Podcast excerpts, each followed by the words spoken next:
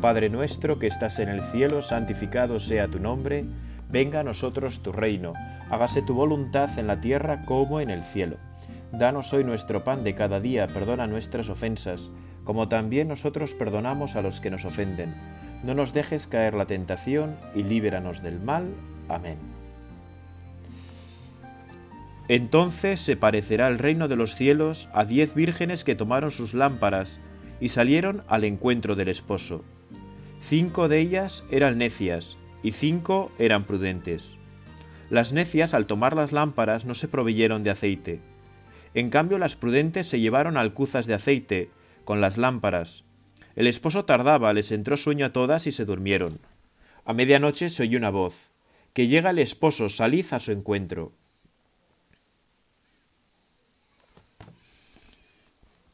Entonces se despertaron todas aquellas vírgenes y se pusieron a preparar sus lámparas.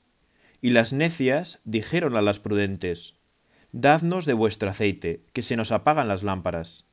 Pero las prudentes contestaron, Por si acaso no hay bastante para vosotras y nosotras, mejor es que vayáis a la tienda y os lo compréis. Mientras iban a comprarlo llegó el esposo, y las que estaban preparadas entraron con él al banquete de bodas, y se cerró la puerta. Más tarde llegaron también las otras vírgenes diciendo, Señor, Señor, ábrenos. Pero él respondió, En verdad os digo que no os conozco. Por tanto, velad porque no sabéis el día ni la hora. Qué gozada, Señor, esta parábola que nos regalas.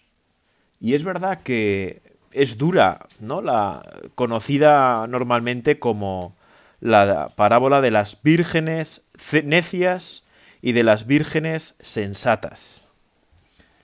Es una parábola dura que a veces nos puede costar comprender, Señor, y por eso te queremos pedir el espíritu de entendimiento para entender las escrituras, para dejarnos guiar por ellas en nuestra vida. Porque no basta solo, Señor, ¿verdad?, con comprender lo que se dice, sino comprender lo que dicen para nosotros. ¿Qué dice la palabra de Dios para nosotros? En nuestra vida concreta. ¿Qué me dice a mí? Bueno, ese es el fin de leer la Sagrada Escritura, de leer la Biblia, de leer los Evangelios. ¿Qué dice hoy la palabra de Dios para mí? En mis circunstancias concretas, en mi vida ahora que estoy donde estoy, ¿verdad? pues en este rato que quiero tener de intimidad contigo.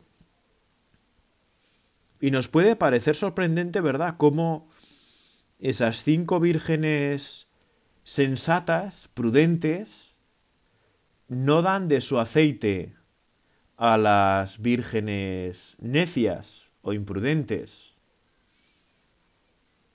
Pero si lo pensamos un poco con tu ayuda, Señor, vamos comprendiendo por qué, ¿verdad? Porque hay cosas que solo las puede hacer uno mismo, que no somos sustituibles por otros. Tú nos llamas, Señor, a vivir la vida por nosotros mismos. En ti es verdad, con tu fuerza, con tu espíritu, pero quieres que nos empeñemos. Quieres que nos empeñemos en en poner todo, todo lo que está de nuestra mano para que demos fruto y fruto abundante, que es una de las cosas que más aparecen en la escritura. Tú, Señor, quieres que demos fruto y fruto abundante. Y para dar fruto en nuestra vida y fruto abundante, pues no vale vivir de cualquier manera. No vale. Hemos de vivir conforme a tu voluntad, buscando el bien en nuestras acciones, hemos de vivir, eh, bueno, pues procurando vivir según la verdad, según el bien, en definitiva, según tu palabra. Con ese realismo profundamente cristiano. El realismo cristiano es muy diferente, ¿verdad?, a ese realismo meramente humano, ¿no? A veces cuando se dice hay que ser realistas, y es verdad, hay que ser realistas, tú y yo, como cristianos, como hijos de Dios, tenemos que ser realistas. Pero para ser realistas en Cristo, no hemos de sacar a Cristo de la ecuación de nuestra vida, porque entonces empezamos a vivir fuera de la realidad. Muchas personas nos dicen, no, es que hay que ser realistas, ¿verdad? Dejarse de ensoñaciones, de, de utopías y ser realistas. Bueno, y un hijo de Dios le tiene que decir efectivamente, hay que dejarse de utopías, hay que dejarse de ensoñaciones y hay que ser realistas. ¿Qué es para un cristiano ser realista? Saber que es hijo de Dios, que Dios nos ama, que Dios nos cuida, que Dios no nos abandona nunca, que incluso cuando nosotros estamos en pecado, Cristo nos está amando, Cristo nos está abrazando, Cristo nos llama a vivir junto a Él y nos empuja a arrepentirnos de nuestros pecados, nos lleva a buscar su amor en todo lo que hacemos. Eso es ser realista para un hijo de Dios. No es sacar a Dios de la ecuación de nuestra vida, porque si tú y yo sacamos a Dios de la ecuación de nuestra vida, nuestra vida se rompe. Deja de tener sentido, que es lo que le pasa, ¿verdad?, a tantas personas con las que convivimos a diario, que han sacado a Dios de su vida y su vida perdió sentido. Bueno, por eso tú y yo a lo largo de nuestra vida nos tenemos que proveer del aceite que hace que la luz de Cristo en nuestra vida no se apague. Tú y yo tenemos que ser lámparas encendidas en medio del mundo. En un mundo que al menos en mi percepción, no sé cómo lo verás tú, en mi percepción está cada vez más gris, cada vez más a oscuras. Un mundo que dice ver, pero no ve más allá de sí mismo, ¿no? No ve más allá de sí mismo. Y por eso tú y yo tenemos que ser luz. Pero no luz propia, sino luz de Cristo en medio del mundo. Es hermoso, ¿verdad? Como el día de nuestro bautismo, el sacerdote a nuestro padrino le entregó una vela el padrino tomó luz del cirio pascual y a los padrinos y padres se les encargó la misión de mantener encendida esa luz hasta que ese bebé, normalmente, ¿verdad? Esa criatura, eh, pueda mantenerla por sí mismo, ¿no? Y aún así luego siempre nos tenemos que ayudarnos a otros. Bueno, quizá con esta idea del bautismo de esa lámpara que se entrega, ¿verdad? Que al final es un signo de la luz de Cristo que empieza a habitar en cada uno de nosotros. Porque esa vela encendida tenemos que ser cada uno de nosotros. Tú y yo, ante el mundo, tenemos que ser una lucecita, que igual no cambia la visión del mundo entero, pero sin duda hará que todos los que habiten en ese mundo de tinieblas la puedan ver, la puedan contemplar. Una luz que brilla con una intensidad distinta, porque no es una luz que nosotros nos hayamos dado a nosotros mismos, sino es la luz de Cristo en nuestra vida. Y eso eh, pues tiene siempre otra tonalidad. Es una luz de mil colores distintos. De mil colores distintos, ¿verdad? Y que por tanto, bueno, pues procuramos eh, vivir con fuerza y proteger. Y qué importante es que tú y yo vivamos de tal manera que protejamos esa luz, que la custodiemos en nuestra vida. Porque la luz de una vela es algo siempre delicado, ¿verdad? Por muy fuerte que tenga la mecha, por muy grande que, que tenga esa mecha, bueno, es algo siempre delicado. Porque los vientos, los aires, traicioneros pueden apagarla. Y tú y yo pues estamos sometidos a muchos aires, muchos vientos, a muchas tentaciones que amenazan con apagar la luz de Cristo en nuestra vida. Es así, tenemos que aceptarlo.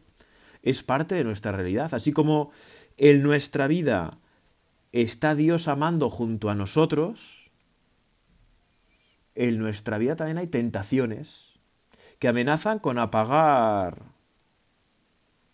el fuego del amor de Dios en nosotros, la llama del amor de Dios en nosotros. ¿Veis que por tanto hemos de custodiar y por eso, aunque no lo parezca, esta meditación tiene que ver con la prudencia, que es una gran virtud, tanto cardinal humana como cristiana. La prudencia que no es la pusilanimidad. ¿no? La pusilanimidad es tener un ánimo flojo, ¿no? Un ánimo que no se decide. Y a veces podemos confundir porque se dice, ay, mira, esa persona, qué prudentica es. No hace nada, ¿no? Bueno, esa persona no es prudente. Esa persona es pusilánime, que no se decide, que no tiene fuerza, que no se entrega. No, la prudencia es bien distinto. La prudencia es la virtud por la cual tú y yo, eh, llevados por la gracia de Dios y por nuestra propia inteligencia, que es muy importante, contemplamos la realidad a nuestro alrededor, vemos dónde está el bien, vemos dónde está el mal, y nos lanzamos a evitar el mal por un lado y hacer el bien por el otro, sin nada que nos frene. O sea, el prudente es la persona que cuando ve lo que tiene que hacer, lo hace. Esa es la persona prudente. La persona que cuando ve lo que tiene que hacer, lo hace. Se entrega. Cueste lo que cueste aunque le lleve, bueno, así en plan dramático, ¿verdad? En plan dramas, como es ahora tanta gente, eh, la vida entera, ¿no? Que normalmente, pues en nuestra vida no nos va a llevar la vida entera, sino algunos alfilerazos quizá, ¿no? Bueno, pues ya está, bendito sea Dios. Entonces, la prudencia es esa virtud que nos anima a usar de nuestra inteligencia para, descubriendo dónde está el bien y dónde está, por tanto, el mal, tratar de hacer el bien poniendo todos los medios a nuestro alcance y evitar, por tanto, el mal. ¿No? Porque como nos decía el Evangelio de hace poco, un domingo, en nuestra vida siempre va a haber trigo y cizaña. Bueno, es así.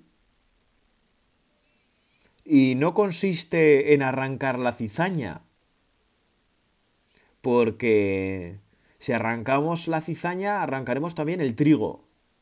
No, consiste, la prudencia es la virtud por la cual tú y yo buscamos alimentar el trigo, no la cizaña. Esa es una idea muy bonita de ese Evangelio, ¿no? Tú y yo, ¿qué alimentamos en nuestra vida? ¿El trigo o la cizaña? ¿Alimentamos aquello que hace bien? ¿Aquello que hace crecer? En justicia, en alegría, en paz, en fortaleza, en fe, en esperanza, en caridad?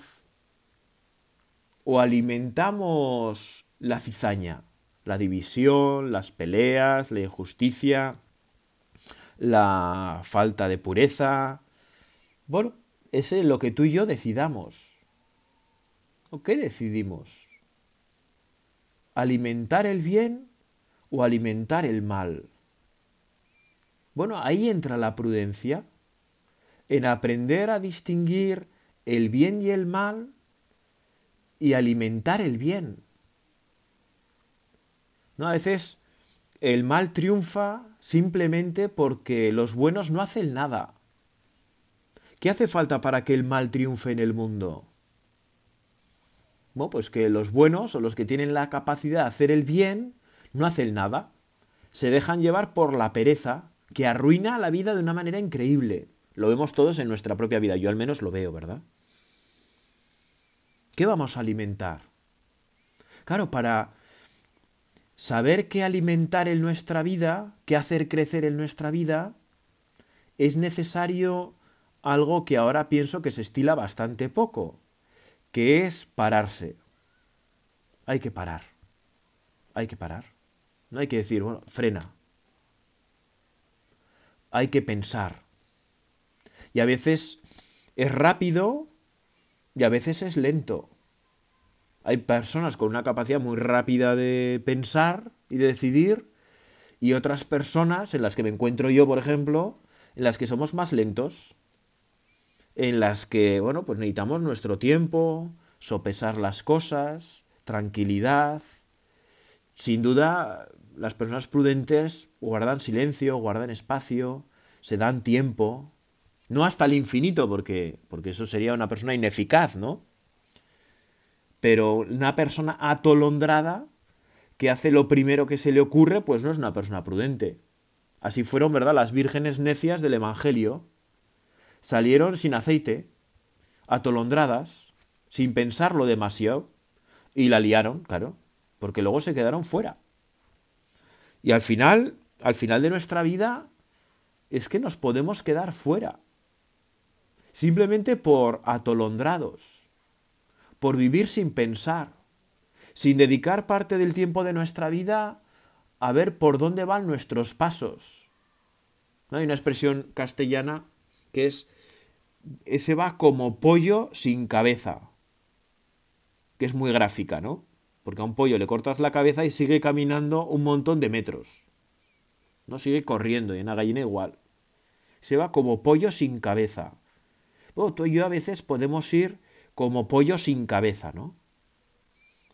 haciendo cosas, haciendo cosas, haciendo cosas, haciendo cosas, haciendo cosas, pero sin pensar muy bien ni a dónde nos llevan, ni qué sentido tienen, ni de dónde provienen, ni nada. Y nos parece que por llenar la vida de hacer cosas, venga, hacer, hacer, hacer, hacer, hacer, hacer, hacer, hacer, la estamos viviendo bien.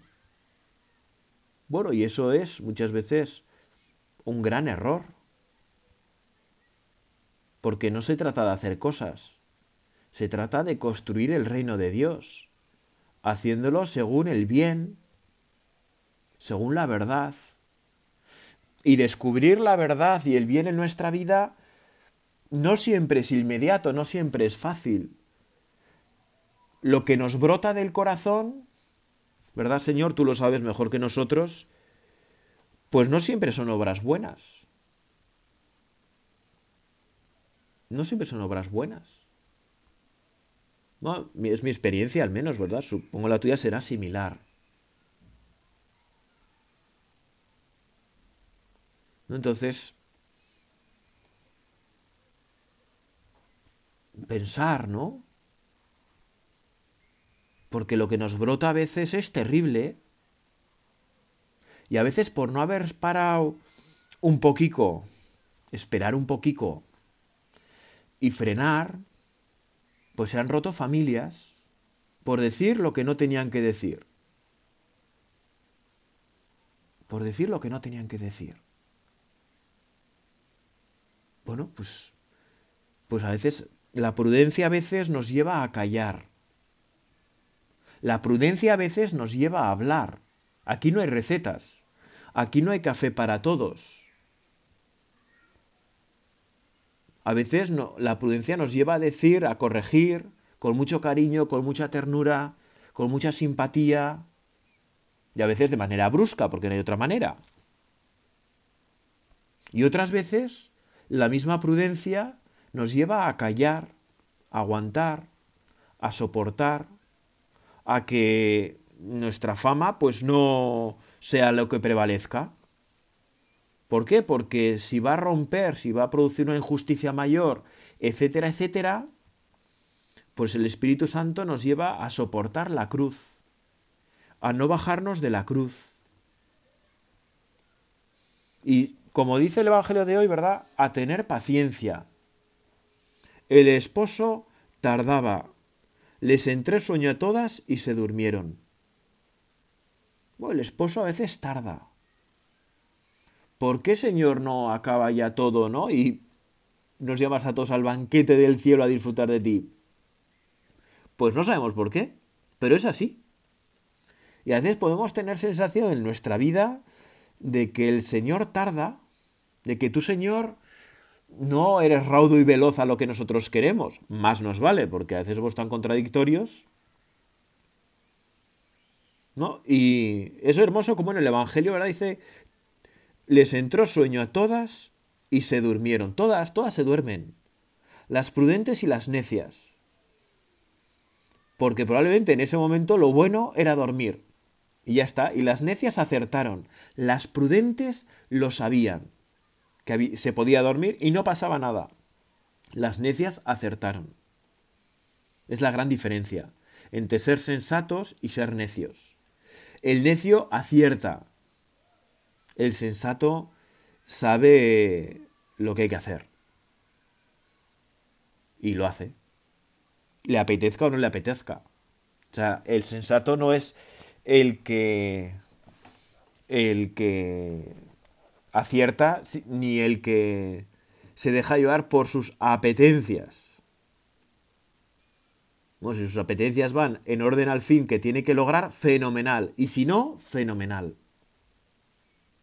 Porque lo que busca un cristiano, un hijo de Dios, es unirse a Dios. Unirse a Dios. Aunque le pueda costar. No importa. No importa. No, y por eso, Señor, te queremos pedir, ¿verdad? Ayúdanos a ser personas prudentes. Pídele, ¿no? En este rato de oración al Señor, desde lo más profundo de tu corazón. Señor, ayúdame a ser una persona prudente, a saber hacer silencio en mi vida, a saber frenar, a saber poner las cosas por su orden, a saber identificar si lo que brota de mi corazón es conforme a tu voluntad o fruto de mi egoísmo, de mi pereza, bueno, en definitiva, ¿verdad?, de nuestro pecado que está dentro de nosotros. Somos homo viator, hombres, mujeres en camino. Esperamos salvarnos, pero estamos, tenemos peligro. Tenemos peligro y por tanto, bueno, pues tenemos que tener cuidado. Tenemos que tener cuidado. Y tenemos que procurar, como digo, ¿verdad?, mantener encendidas las lámparas de la luz de Cristo en nosotros. Y también te queremos pedir luz a ti, Señor, tú que eres la luz, la verdad, el camino, la vida.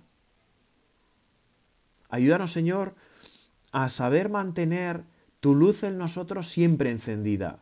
Y si alguna vez se apaga, que puede ser, porque podemos caer en pecado mortal y no hay que hacer drama excesivo, lo que hay que hacer es arrepentirse, pedir perdón y el Espíritu Santo, el soplo del Espíritu Santo, reenciende la luz de Cristo en nosotros.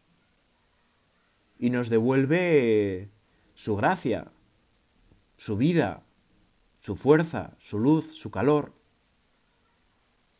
a través de la confesión sacramental. Por eso, Señor, ayúdanos a las obras que nos ayudan a mantener encendida la luz durante toda nuestra vida y ayúdanos a que si alguna vez se apaga por despiste, porque somos así, por, bueno, por cualquier circunstancia, por un pecado, por, bueno, pues, por dejadez, que puede pasar, pues ayúdanos a reencender, ayúdanos a dejarnos ayudar. Qué importante esto es en los hijos de Dios, ¿verdad? Dejarnos ayudar los unos por los otros. ¿No? El prudente es la persona que, que se deja ayudar. No hay persona prudente de verdad que no sea humilde. No es posible. No es posible porque el prudente el prudente es el que el que le gusta y busca andar en verdad. Y eso es la humildad. Por eso un prudente no es un soberbio, o será raro encontrarlo. ¿No? Porque el prudente, como quiere andar en verdad, lo primero que buscamos cuando queremos vivir la prudencia eh, es vivir en nuestra propia verdad. No, quiero vivir en mi propia verdad. Mi propia verdad es que soy hijo de Dios y pecador. Es así. Es así. Pues Señor, pues ayúdanos a realmente que la luz de tu espíritu ilumine nuestro corazón y nos ayude a rectificar tantas veces como sea necesario nuestra intención, a comenzar y recomenzar una y otra vez, una y otra vez. El prudente es el que jamás se cansa de recomenzar una y otra vez. Y si hace falta diez veces en un día, diez veces en un día. Y si hace falta confesarse todas las semanas, pues genial, ¿no? Tenemos esa oportunidad, ya está, santa paz, santa paz. Y el prudente se deja hacer por Dios, se deja labrar por Él, se deja trabajar por Dios.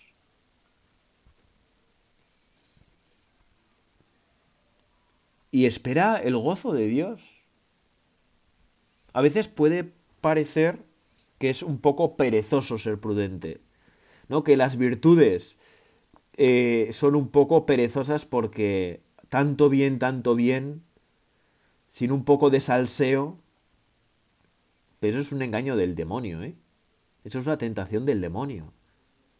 No hay mayor gozo, no hay mayor felicidad que cuando se está muy a buenas con Dios, cuando se está muy unidos a Él.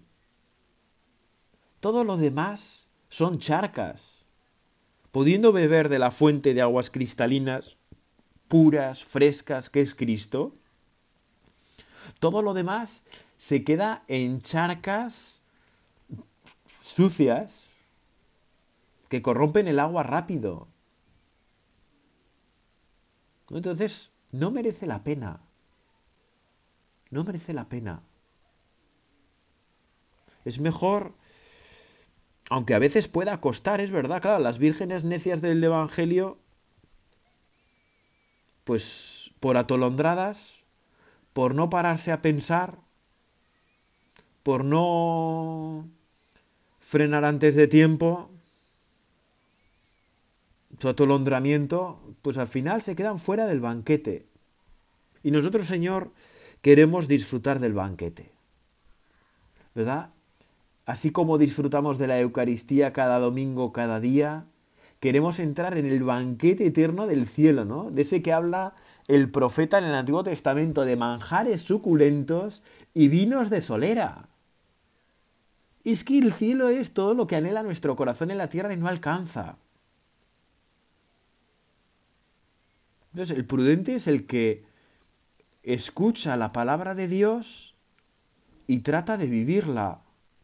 Y se las ingenia para hacerlo a sí mismo, a su vida, sin traicionarla. Sin traicionarla. Qué importante es que tú y yo seamos fieles sin traicionar la palabra de Dios. Qué importante. Pero eso no podemos solos. No podemos solos. Necesitamos tu ayuda, Señor, porque nosotros damos un traspiés a cada paso. Bueno, es parte de nuestra condición humana pecadora. Ir avanzando de traspiés en traspiés, ¿verdad? Como dice un amigo sacerdote, una frase me parece muy acertada, de fracaso en fracaso hasta la victoria final. Así es como avanza un hijo de Dios. Porque el problema no es fracasar. El problema no es caer. El problema es no levantarse. No arrepentirse. Todo lo demás, si tenemos un Dios que es amor, que nos perdona siempre de todo, que nos anima a levantarnos, que nos enciende la vela apagada o semiapagada siempre que lo necesitemos. Por eso tenemos que caminar con alegría, con la alegría propia de los hijos de Dios. las personas prudentes son personas alegres. Tú y yo tenemos que ser profundamente alegres. No nos cabe otra, porque somos hijos de Dios. Y sabemos que aunque la liemos, Dios va a estar ahí siempre junto a nosotros. El Evangelio de hoy termina de una manera muy, duda, muy dura. Señor, Señor, ábrenos. Pero él respondió, en verdad os digo que no os conozco. Vamos a pedirle a María, nuestra Madre del Cielo, que ella nos ayude a que el Señor nos pueda reconocer. Que cuando nos mire diga, hombre, qué ganas tenía de estar contigo. Qué ganas tenía ya de toda la eternidad contigo. Hombre, qué alegría más grande. Dios te salve María, llena eres de gracia, el Señor es contigo, bendita tú eres entre todas las mujeres, y bendito es el fruto de tu vientre Jesús. Santa María, Madre de Dios, ruega por nosotros pecadores, ahora y en la hora de nuestra muerte. Amén.